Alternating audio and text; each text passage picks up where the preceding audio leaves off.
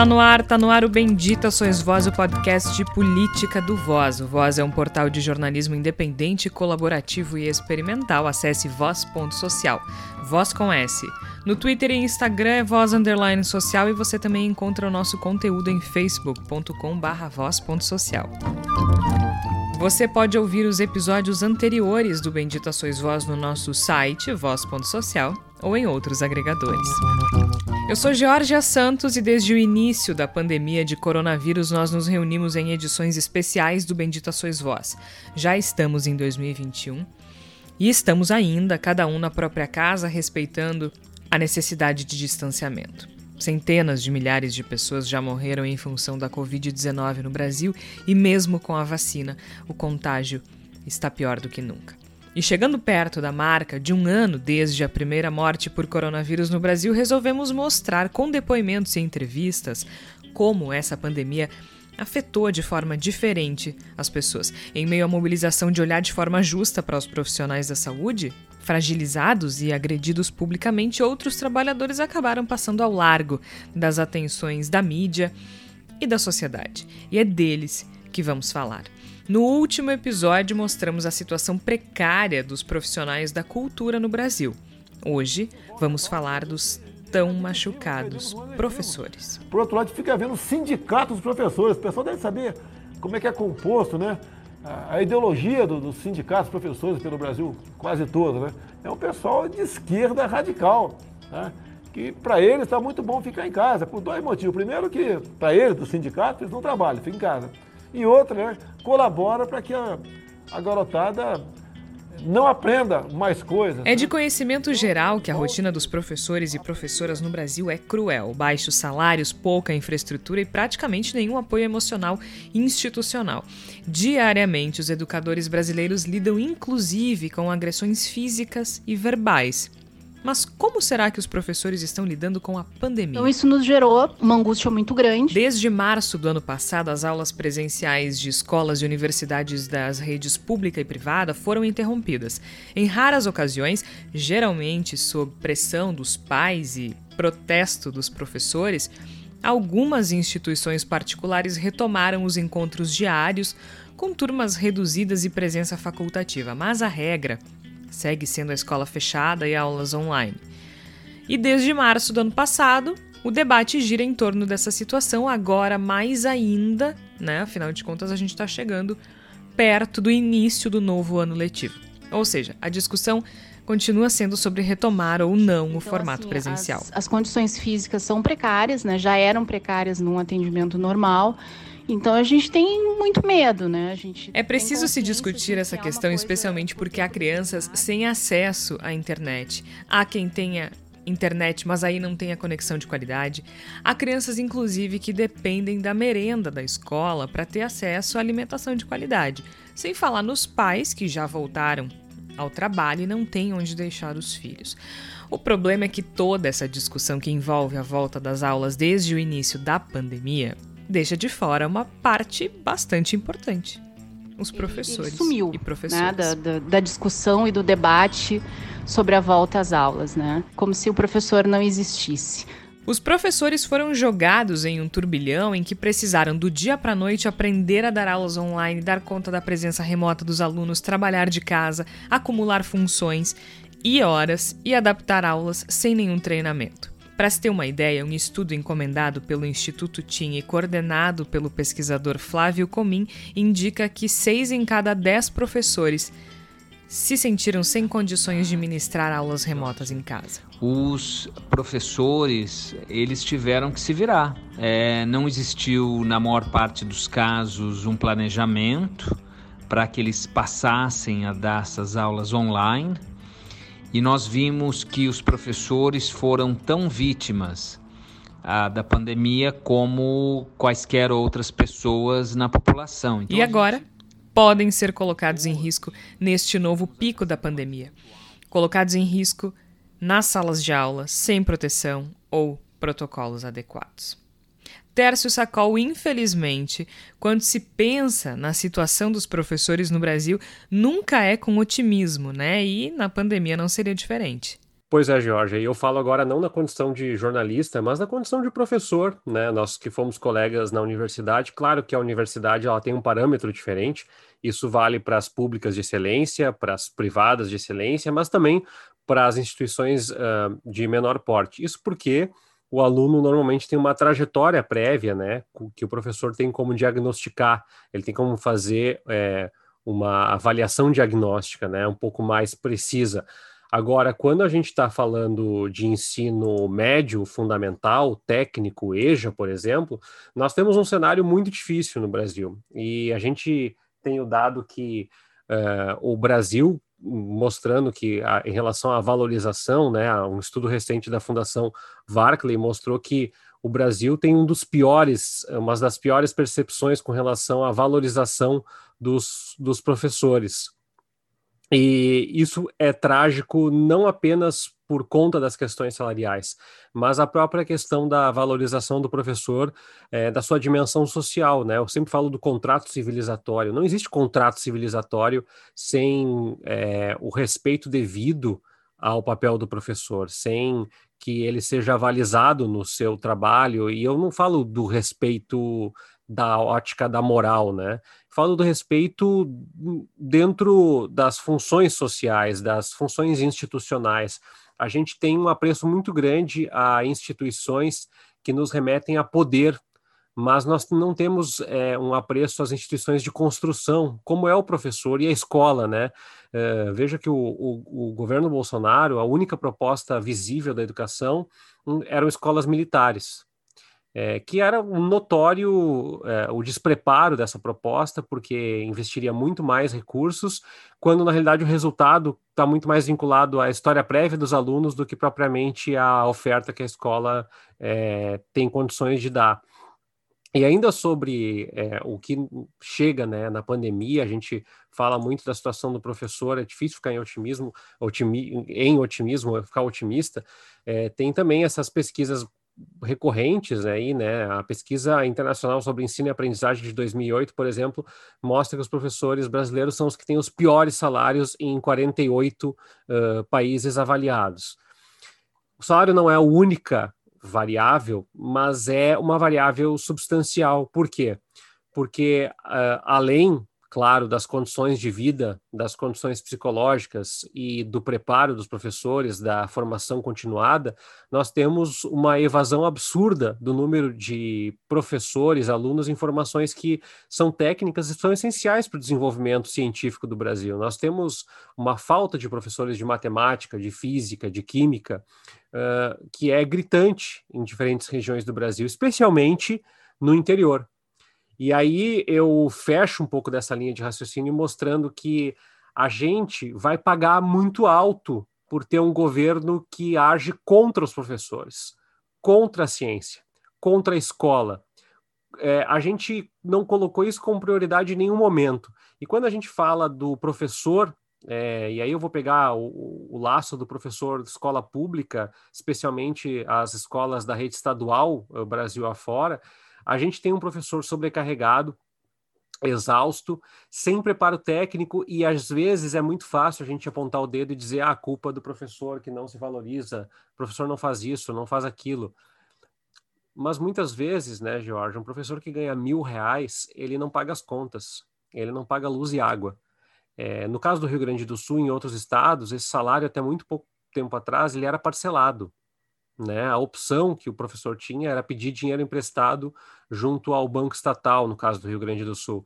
Então, é muito difícil a gente olhar para uma perspectiva de transformação é, e querer e cobrar, né? E, e, de novo, a gente percebe que a, a, a, horda bolsonarista ela vai para cima do professor porque qualquer pacto civilizatório ele nessa lógica iluminista, ele propõe um pouco dessa percepção de que nós precisamos desconstruir a, a, a, nossa a nossa história que é crivada né, de preconcepções, de, de poderes entranhados aí, como o próprio poder militar, o poder eclesiástico, o poder econômico das elites. E a escola é capaz de fazer reflexões sobre isso, a imprensa é capaz de fazer reflexões sobre isso embora muitas vezes não faça. Então, é, nessa primeira é, interrupção que eu faço, eu, eu queria dizer que é, é, muito difícil a gente vislumbrar é, ou até falar da palavra otimismo nesse contexto, porque não é um professor que está desgastado diante da pandemia. É um professor que nunca esteve numa outra condição que não fosse o desgaste. É um professor que nunca teve valorização, nunca teve uma dimensão social de ver o seu impacto valorado. E eu não falo só de governo, tá? Eu falo da comunidade. Eu falo dos pais, das mães, dos filhos, dos parentes, dos colegas, do vizinho da escola. A gente, como país, a gente é um país que fracassa em valorizar as instituições que são capazes de nos oferecer condições de construir contratos civilizatórios e opções de futuro. Uh, vale para a ciência, vale para as escolas, vale para as universidades e, claro, vale para os professores que são agentes dessa transformação. É muito fácil a gente chegar aqui e dizer: olha, é, mundo perfeito, o professor não sei o quê, o professor não é atualizado, o professor é obsoleto. É muito, é muito é muito complexo a gente fazer esse raciocínio e eu queria que todo mundo que está aqui nos ouvindo se colocasse no lugar do professor, ou no lugar do repórter, ou no lugar do enfermeiro, do técnico de enfermagem, é, que está sendo desafiado não só por um momento ruim. O professor está sendo desafiado por um momento ruim no mundo inteiro. Mas aqui tu tem a pandemia, tu tem o salário atrasado, tu tem a dificuldade de custear algum curso de atualização, tu tem dificuldade de pagar uma internet estável e tu briga contra o governo. Tu briga contra a máquina que deveria estimular o teu trabalho eh, como motor do desenvolvimento eh, para padrões científicos, intelectuais e, e sociais da nação. Então é muito difícil falar em otimismo. Eu não estou otimista enquanto Jair Bolsonaro estiver à frente do governo, não estou otimista para nada, mas para a educação ainda menos do que nada porque eu acho que o que nós perdemos nesses dois anos uh, aí com o governo Jair Bolsonaro, mais especificamente nesse ano de pandemia, onde a briga era para reabrir shoppings e lojas da Van, é, e não escolas, e não instituições de ensino, e não escolas técnicas, a gente perdeu muito. E a gente não vai pagar um ano, dois anos, três anos, cinco anos de saldo. Eu acho que uma geração inteira está impactada por isso. E eu não falo só de conteúdo, falo de cidadania que é uma lástima, Jorge. A situação é absolutamente precária, né? E muito difícil, e muito, muito difícil de assimilar também, né? Por isso a gente vai conversar agora com o pesquisador Flávio Comim, que é professor na Universidade Ramon Llull, de Barcelona e de Cambridge, no Reino Unido, e ele coordenou um estudo encomendado pelo Instituto TIM justamente sobre os quadros de depressão e burnout dos professores. Para explicar para o nosso ouvinte, burnout é uma espécie de quadro de esgotamento de estafa extrema, é um estado de estresse crônico, né, que leva à exaustão não só emocional, mas também física. O estudo uh, coordenado pelo professor, pesquisador e economista Flávio Comim, mostra que 16,6% dos professores e professoras do Brasil sofrem com depressão. E é uma média bastante alta, considerando que a Organização Mundial da Saúde indica que cerca de 5, uh, de quase 6%, né, 5,8% da população sofra com depressão no país inteiro. Então, a média da população é de 5,8%, de acordo com a OMS, e esse estudo mostra que a média entre professores e professoras é 16,6. Além desse quadro, a pesquisa mostrou que 6 em cada 10 professores se sentiram sem condições de ministrar aulas remotas. 58% dos entrevistados responderam que não tinham condições para lecionar sem interrupções ou barulhos externos.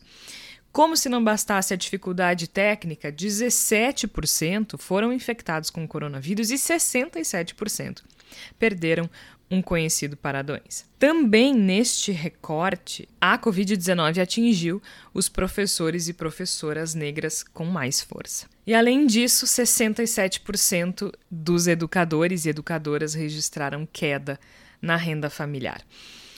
Por outro lado, a pandemia pareceu aliviar os quadros de depressão e burnout. Né? O cenário de esgotamento ao final de um dia de trabalho recuou 14,7% com relação ao período anterior à pandemia. E para se ter uma ideia, os índices de desânimo e falta de esperança recuaram 20%, o que leva a crer que a sala de aula é motivo de mais estresse do que a própria pandemia. Então a gente vai conversar agora com o professor Flávio Comim para entender melhor alguns uh, desses dados. Professor, muito obrigada por conversar conosco. Antes de mais nada, eu gostaria de entender os parâmetros da pesquisa, né? Porque é um estudo que acabou por nos dar um panorama de antes e depois da pandemia, né? Então, Georgia, esse estudo ele foi planejado com base em 1,4 milhão de docentes do ensino fundamental que nós temos. É, nós fizemos uma amostra, né, nível de confiança 95%, margem de erro 3 4%, 770 professores respondiam à nossa pergunta, a, ou melhor dizendo, as nossas perguntas no questionário. É, o que aconteceu é que nós fizemos essas perguntas lá por janeiro, fevereiro de 2020. E quando chegou lá na metade do ano, que a gente viu é, que a pandemia ia ter um impacto de longo prazo muito maior do que a gente imaginava, a gente se deu conta que valeria a pena voltar naquele conjunto de professores e fazer uma segunda onda de perguntas. Então, na realidade, tudo aconteceu meio por acaso, não foi planejado. Né? Imagina você planejar fazer algo que ainda estava por acontecer. Se bem que em janeiro a gente até poderia dizer que existia alguma evidência, mas que ninguém dava muita bola para evidência tanto que a pandemia seguiu em vários países lá em fevereiro, março, e, e as pessoas não deram muita importância para o que estava acontecendo no início do ano passado.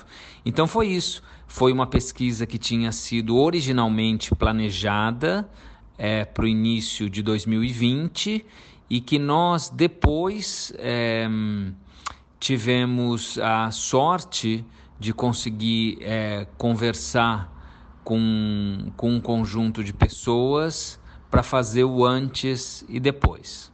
Agora, um dos dados que ganha destaque em, em função da Covid é o de que seis em cada dez professores não se sentia em condições de dar aulas online. Pode-se dizer que os professores que já eram escanteados, digamos assim, foram abandonados durante essa, essa pandemia e com um problema bastante sério nas mãos, afinal, era preciso fazer chegar, eh, fazer esse conteúdo chegar ao aluno, né? Na realidade, Georgia, os professores eles tiveram que se virar.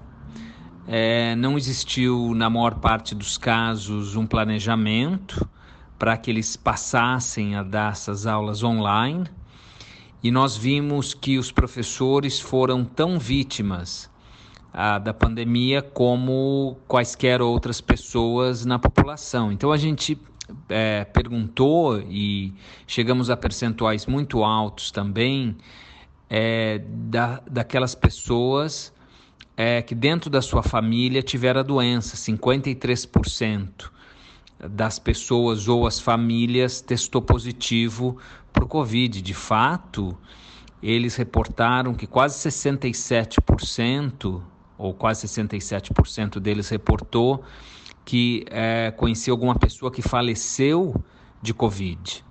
Percentual semelhante foi a perda de dinheiro, é, e só é, foi maior problemas como problemas de insônia ou sintomas de ansiedade ou depressão por causa da pandemia. Então não há dúvida de que os professores eles não tiveram apoio, que as próprias condições de casa, de trabalho, que você sabe, para dar uma aula você precisa de um mínimo de concentração, um mínimo de silêncio, um ambiente para isso, mas nem todos têm esses ambientes. Isso é uma reflexão importante porque muito se fala sobre um sistema misto, um sistema na qual se poderiam combinar aulas presenciais com aulas virtuais, como se os professores tivessem condições plenas de executá-las nas suas residências. E o que nós vimos é que isso não é o caso. Então é importante é, que a pesquisa tenha feito esse registro, porque é, se do ponto de vista da política pública for julgada por, por aquelas pessoas que são responsáveis que essa é uma opção mais conveniente por alguma razão ou que a necessidade se imponha, essas condições devem ser discutidas, porque elas precisam ser garantidas. Por outro lado, e aí foi um dado que me surpreendeu, a interrupção das aulas presenciais aliviou os índices de depressão e burnout, né? Isso mostra talvez que a rotina do professor brasileiro antes da pandemia era mais cruel do que a gente imaginava. Esse foi de fato o resultado que surpreendeu a todos. A gente não imaginava que, dadas essas condições, que são condições mais complicadas, mais difíceis durante a pandemia, que uh, os indicadores de burnout e depressão melhorassem e não piorassem. Porque nós sabemos que os professores tiveram que enfrentar um conjunto novo de dificuldades. Mas, na realidade, a vida dos professores é uma vida muito dura. A própria Organização Mundial da Saúde reconhece que a, ah, a vida de professor é uma vida complicada, é uma das que mais tem ou sofre ou é exposta a burnout. Mas, em particular no Brasil, onde nós temos que 77% dos professores que nós entrevistamos trabalham em bairros economicamente mais vulneráveis, dão mais de 30 horas por semana. Isso, né, trabalho dentro de classe, mas também tem mais quatro horas em outras atividades variadas. Nós sabemos que um terço dos professores trabalham em escolas onde não tem recurso, material didático. Nós sabemos que é, 66% dos professores sempre ou quase sempre leva trabalho para casa, que um quarto deles trabalha em duas ou mais escolas, que outro quarto exerce outros tipos de atividade para complementar a sua renda, que muitos, né, 17%, têm medo de perder o seu emprego e que os percentuais daqueles com parcelamento de salário ou com atraso de salário chegam nesses últimos dois anos a 40%, dentro do qual a gente tem 10% com atraso frequente de salário, ou seja, isso é uma fonte de estresse, a pessoa não poder pagar suas contas, sobreviver minimamente, com um mínimo de decência, é um problema muito sério. Então, o que a gente sabe é que essas condições são ruins, mas também as condições de violência, de presencialidade, de brigas entre alunos, de alunos até com drogas ilegais, assim, no sentido de vir para aula meio alto, é, os percentuais é, que nós vimos de, de violência, agressão a funcionários, agressão aos professores, roubos, são todos muito significativos para caracterização de más condições de trabalho. Também é importante que a gente diga que dentro é, dos questionários que nós utilizamos, que foram todos instrumentos já validados para o português, da literatura, como questionário JCQ de satisfação no trabalho dos professores, ou Maslach, o inventário, o inventório de Maslach, ou a, o PHQ-9 de depressão, todos esses instrumentos que já foram utilizados, eles nos mostram que o percentual de esgotamento emocional e físico é altíssimo é, existe uma, uma linha de separação que é uma linha de uma vez ou mais por semana. Aqui nós encontramos percentuais de burnout na faixa de 40%, 50% dos professores, até mesmo a percepção de que de, de algum modo as suas atividades estão lhe endurecendo emocionalmente. Então, nosso ponto de partida é um ponto bastante alto. Quando eu digo que nós chegamos ao cálculo de 16,6% de depressão com base é, nesse instrumento que nós aplicamos, é um índice altíssimo, porque a referência internacional é na faixa de 5 a 10% nos estudos, principalmente os estudos ingleses, que também é, é, consideram que os professores trabalham em condições muito adversas. Então, é, o nosso ponto de partida é muito ruim. E a gente viu que, num segundo momento, os professores, ao não estarem sobre essa pressão, mesmo considerando as condições adversas, eles melhoraram, deu um alívio em termos de diminuição do esgotamento emocional, físico, até mesmo é, a alegria das pessoas, o sentimento de otimismo em relação ao futuro, a diminuição da vontade de morrer, assim, colocando de uma maneira muito clara também, os indicadores melhoraram é, de uma forma muito consistente usando instrumentos diferentes é, de é, interrogação ou de investigação. Agora, o que, que isso está dizendo de fato? Está dizendo que as condições de trabalho dos professores não são aceitáveis. É, nós estamos falando numa média, nós estamos falando na média nacional. Então, claro que alguns devem ter algumas condições melhores. De fato, quando a gente abre entre escolas estaduais, municipais e privadas, as pessoas que trabalham para as escolas privadas têm condições melhores e muitas vezes as estaduais são piores que as municipais. Um outro ponto que nos chamou muito a atenção é que o impacto sobre os professores é, dependeu muito da cor da pele das pessoas. Dou alguns exemplos apenas. É o percentual dos professores cujas famílias perderam renda. Nas pessoas brancas, isso é de 61%, bastante alto. Mas para as pessoas pretas, beira os 80%.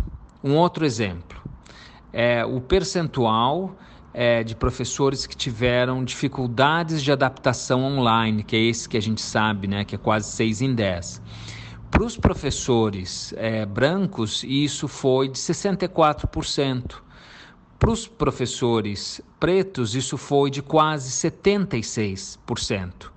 E é interessante que isso é, é ao longo de quase todas as variáveis que nós pesquisamos, ou seja, isso é muito consistente. Se você pegar também o percentual das pessoas com condições de dar aula online em casa, para as pessoas brancas é 46%, para as pessoas pretas é 37% e para as pardas 33%. Nós temos uma diferença aqui significativa de 11, 12 pontos percentuais, ou seja, as condições não são iguais para os professores, não são iguais para as, pessoas. Isso significa que na ponta nós temos pessoas com um sofrimento mental altíssimo e que se esse problema não for reconhecido, a grande falha é de que nós estamos enganando a população, porque você não pode ter uma educação boa quando o principal elemento da educação, que é o professor, é a qualidade do professor, da professora, ficar afetada pelas suas condições de trabalho. Então parece algo meio óbvio, mas é, é algo que precisa ser encarado e eu diria mais, precisa ser encarado com certa urgência. Basicamente, o que a gente pode ver é que a pesquisa mostra que ser professor no Brasil é mais danoso para a saúde mental do que a própria pandemia. Né, é, com índices de depressão de mais de 16%, bem acima da média nacional. 14% preferiam estar mortos. Esse foi um dado que particularmente me chocou muito. E ainda 72% foram agredidos verbal ou fisicamente. Qual é a saída? Né? Onde é que está o furo? Qual é a saída, se é que há saída, né, professor? Falar de soluções, é, falar de saídas, é sempre mais difícil de responder. Por quê? Porque são muitas variáveis que entram. E talvez uma das variáveis que seja fundamental é que quase sempre nessas discussões sobre educação, a gente trata a educação como se a educação fosse um fenômeno da natureza, como se fosse um terremoto, como se fosse algo que é, aconteceu, né? como se tivesse um choque externo que aconteceu e a gente procura arrumar de uma maneira técnica. Mas a questão da educação não é uma questão técnica. Hoje em dia, já existe é, muito conhecimento sobre como fazer uma boa gestão de sala de aula, como colocar os recursos para que eles sejam melhor produtivos, como capacitar os professores, como apoiar famílias. É, nós vimos nesses últimos anos, e eu falo anos, mas deveria dizer décadas, pelo menos nos últimos 30, 40 anos, muito conhecimento nessa área para fazer a educação funcionar. E tudo está centrado na imagem do professor, tudo está centrado no papel que o professor, a professora tem. Talvez a questão mais difícil de responder é porque o Brasil não quer ter uma boa educação. Porque é, algumas é, pessoas no Brasil, é, e talvez eu tenha que ser mais direto aqui, por que não dizer, né? Porque as elites do Brasil, apesar de que fica um pouco vago, né? Falar de elite, principalmente quando você está criticando, todo mundo vai dizer não, elite eu não sou. Mas é, por que, que as elites no Brasil não, não nunca tiveram e não têm, continuam não tendo um comprometimento mais sério ah, com a educação no país? Porque a educação, na realidade, ela serve como elemento de distinção no Brasil, como o Bourdieu diria. A educação não serve como uma maneira de justiça social, quando deveria ser. A gente viu a reação de grande parte da sociedade quando cotas foram introduzidas, quando começou a se gastar um pouco mais na educação, com financiamento de turno integral, ou algumas escolas que davam um pouco de tecido social para crianças vivendo em comunidades muito pobres, com famílias destroçadas. A parte da involução que a gente tem hoje é a involução do abandono da escola. Então a questão é saber por que, que não se investiu num modelo educacional inclusivo quando vários países do mundo fizeram isso. Talvez essa seja a grande questão. A gente pode parar e xingar a burrice né, das elites brasileiras, mas a gente pode também, de uma maneira honesta, perguntar por que, que a elas pareceu uma boa ideia, e, pelo visto continua aparecendo, você manter é, essa exclusividade do sistema educacional brasileiro. Agora, claro, quando os problemas eles ficam muito amplos, a grande dificuldade é você arrumá-los. Então, hoje em dia, você tem problemas de esgaçamento do tecido social que em si coloca uma nova realidade, não apenas para a educação, mas para o funcionamento do próprio Estado. O Estado é, perdeu, vem perdendo, vai perder ainda mais terreno é, no controle da ordem, no controle é, da vida pública.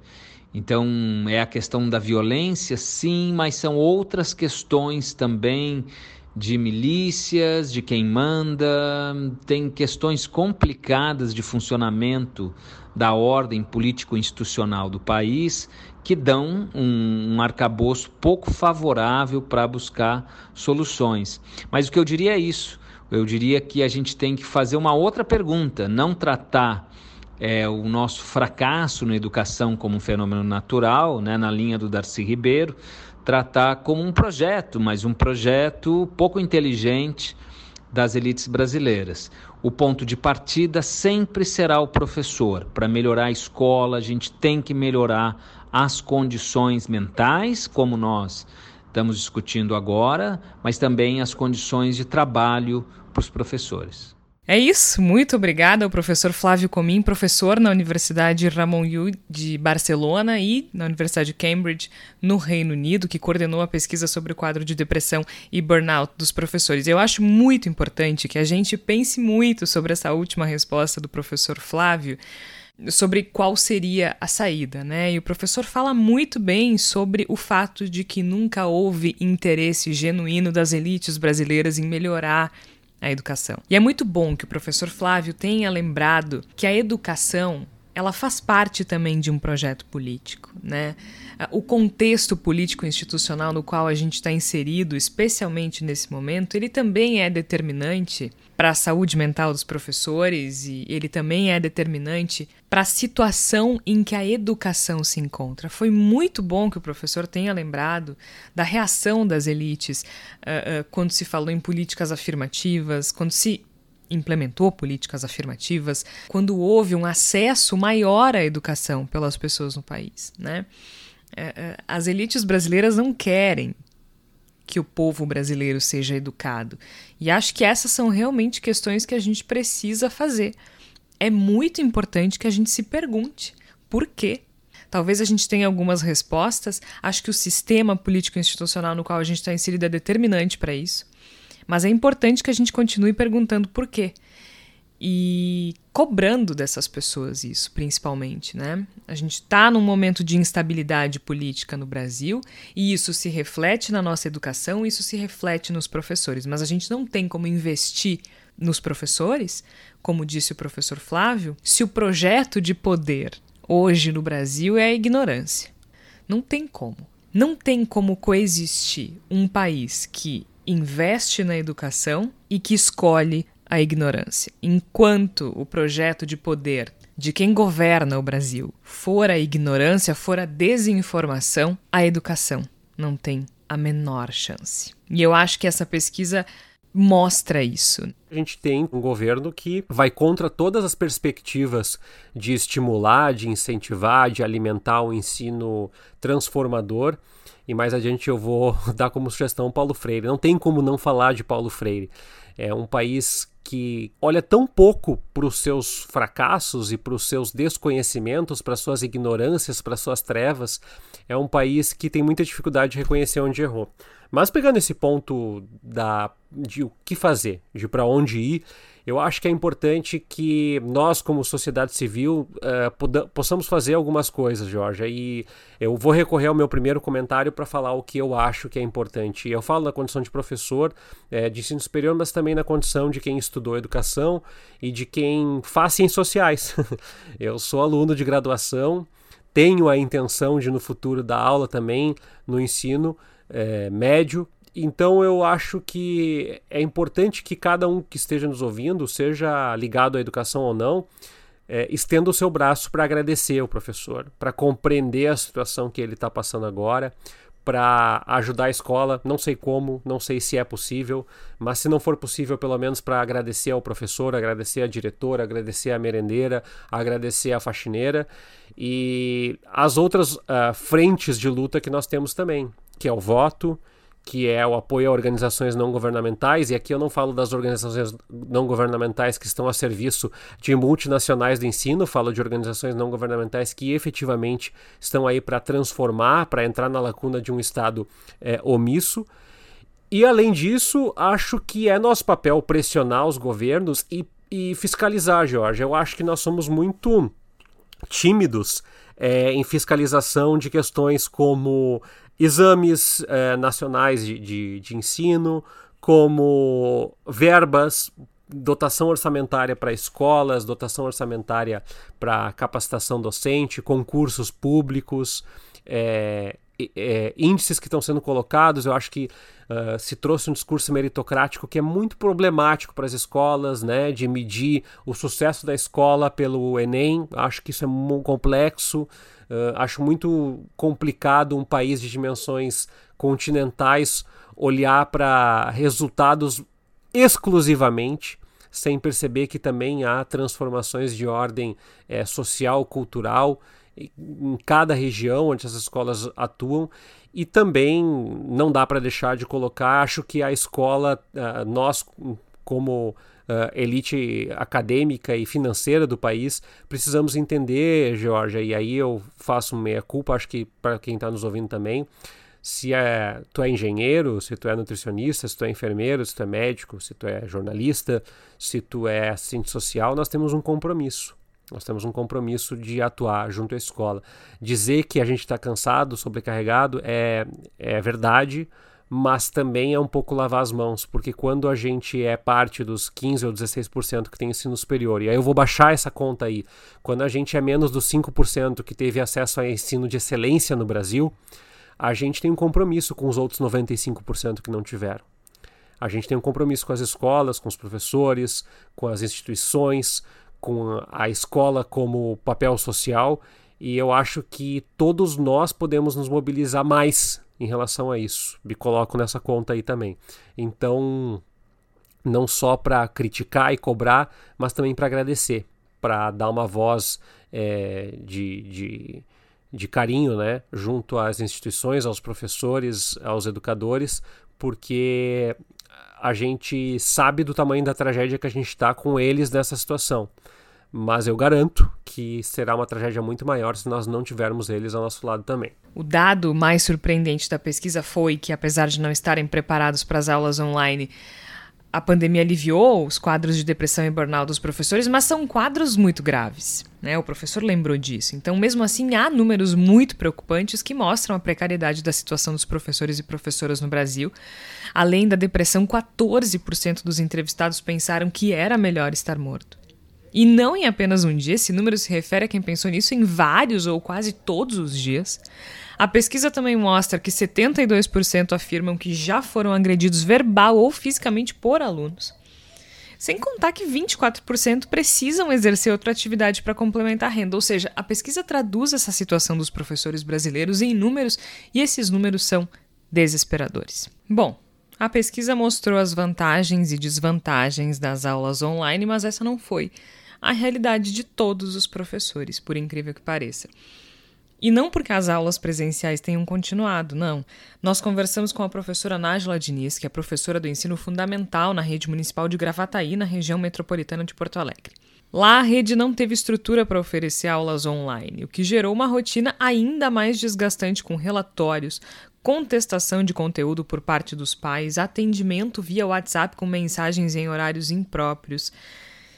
Não foi fácil.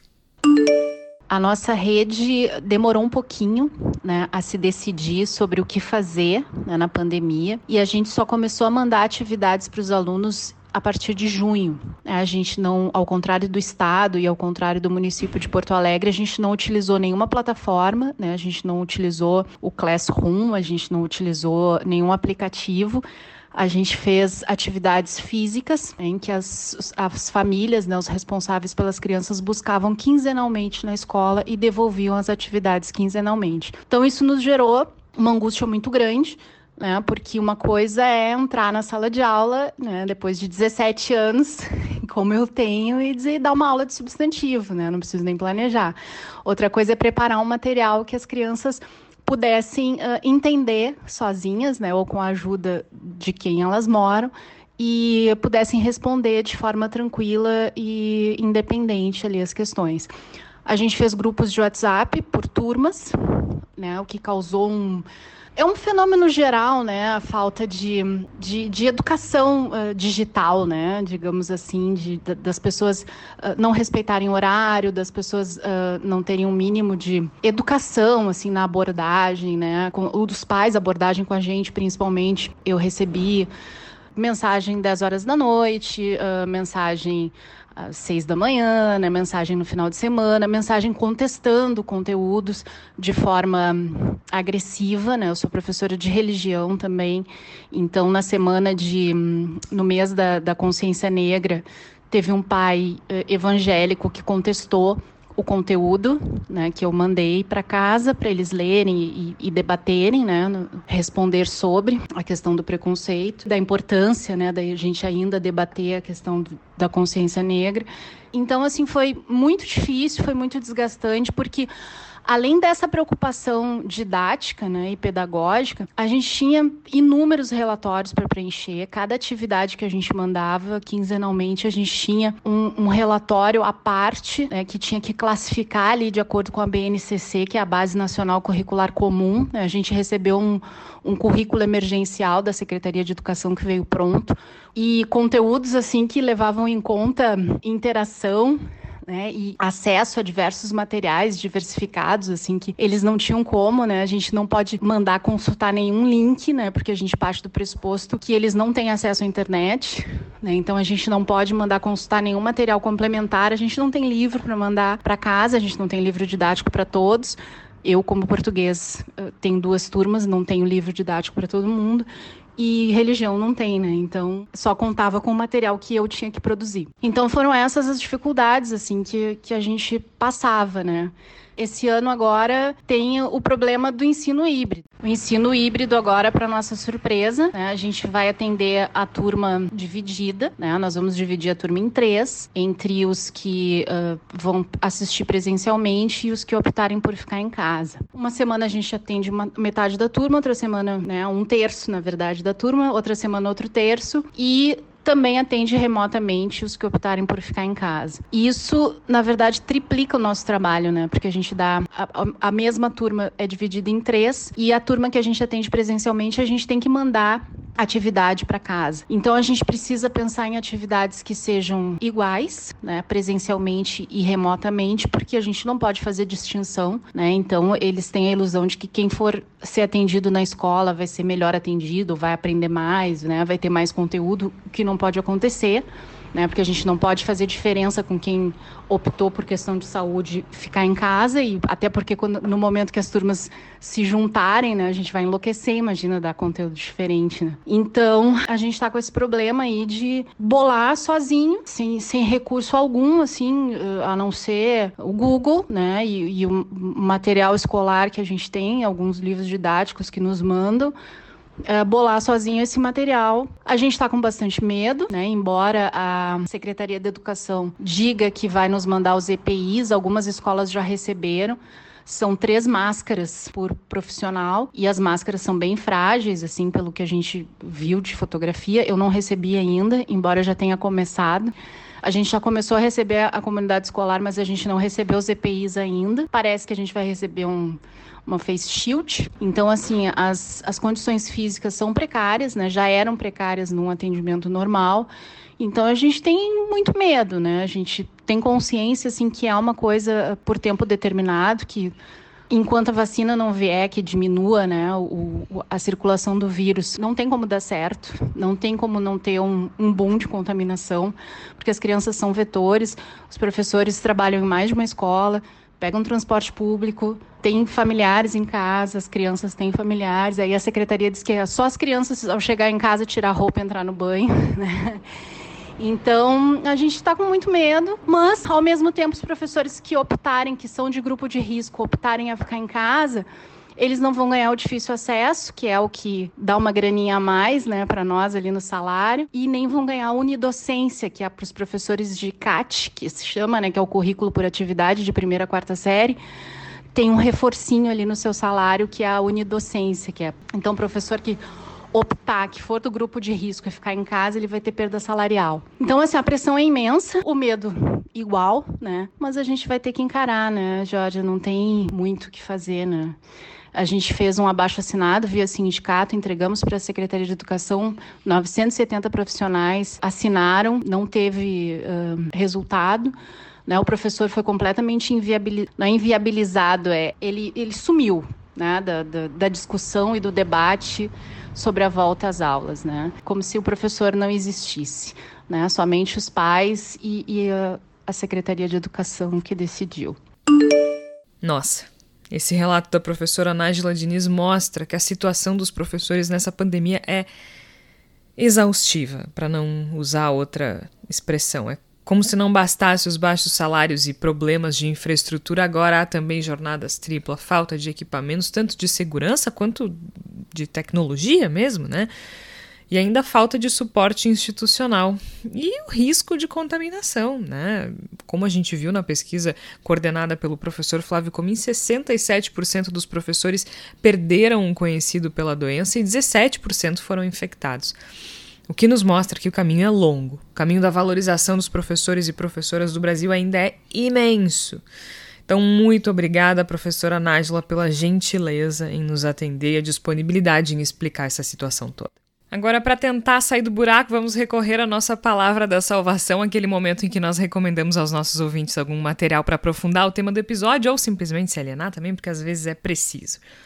Tércio Sacol, tu que também é professor, o que é que tu tens pra gente nessa semana? Bom, Jorge, eu acho que não tem como. É, e aí é, eu falei muito mal de governo, do governo Bolsonaro anteriormente. Acho que não tem como a gente falar de uh, educação, de uma educação que vai contra o princípio da educação bancária, de o professor fala, o aluno uh, aprende. Acho que essas coisas não, não, não são mais assim, né? É, mas acho que é muito importante que a gente lembre do Paulo Freire, porque o Paulo Freire ele falava muito em transformação social. Eu confesso, Jorge, que eu sou um pouco ignorante deliberadamente para entender como o Paulo Freire foi do é, autor mais citado na ciência brasileira para um vilão da educação, justamente um, uma teoria que, de proposição de leitores é, críticos e de, também de leitores críticos, né? não só de leitores. Eu acho interessante citar o, o Paulo Freire porque muita gente uh, hoje, sem querer, e vale para a esquerda, direita, centro, qualquer coisa, é, incorpora discursos é, ditos mercadológicos sem nem perceber que está fazendo, né? E no caso do Paulo Freire, a leitura dele continua muito atual, muito contemporânea. E eu acho que dá para citar vários, vários livros dele aí, né? Eu vou citar mais o Pedagogia do Oprimido, que fala justamente dessa relação entre professor, estudante e sociedade. Mas tem outros, né? Uh, o Pedagogia da Autonomia, Pedagogia da Esperança. E eu acho que é, política e educação, tem muitos, muitas obras dele que falam de diferentes aspectos, mas sempre lembrando uma coisa que eu acho que é importante colocar nesses tempos. A gente tenta tornar tudo muito limpinho e tudo muito vendável, né? A educação é política. A crítica ao governo é política. A não crítica também é política. A educação bancária, onde só se aprende pro Enem, também é política. Tudo é política. Só que a gente tem que escolher qual política que a gente faz e se a gente está ciente uh, do tamanho do nosso desafio como nação uh, que exclui, uh, que passa a viver de excluir, né, Jorge? Excluindo pessoas semi-analfabetas, excluindo etnias distintas, excluindo pessoas que moram em regiões distintas. Acho que é muito importante a leitura do Paulo Freire. Paulo Freire é mais contemporâneo do que nunca numa pandemia que afeta especialmente a educação. Essa é é a minha dica de hoje.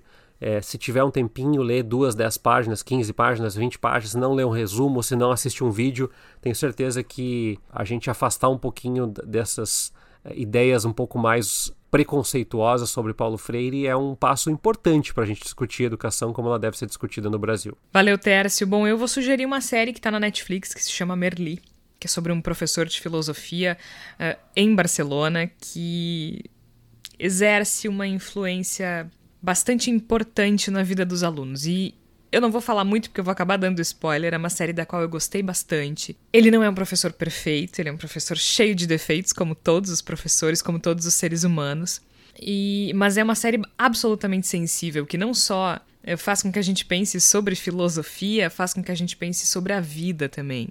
E sobre o papel importante, né? Sobre, sobre a figura importante que um professor pode ser na vida de um aluno. Então fica aqui a minha sugestão da palavra da salvação desta semana, Merli. Na Netflix é uma série uh, espanhola, né? Uma série de Barcelona, catalã, na verdade que vale muito a pena. Cada minuto, aliás, até vontade de ver de novo. Acho que eu vou, acho que vou rever Merli assim que possível.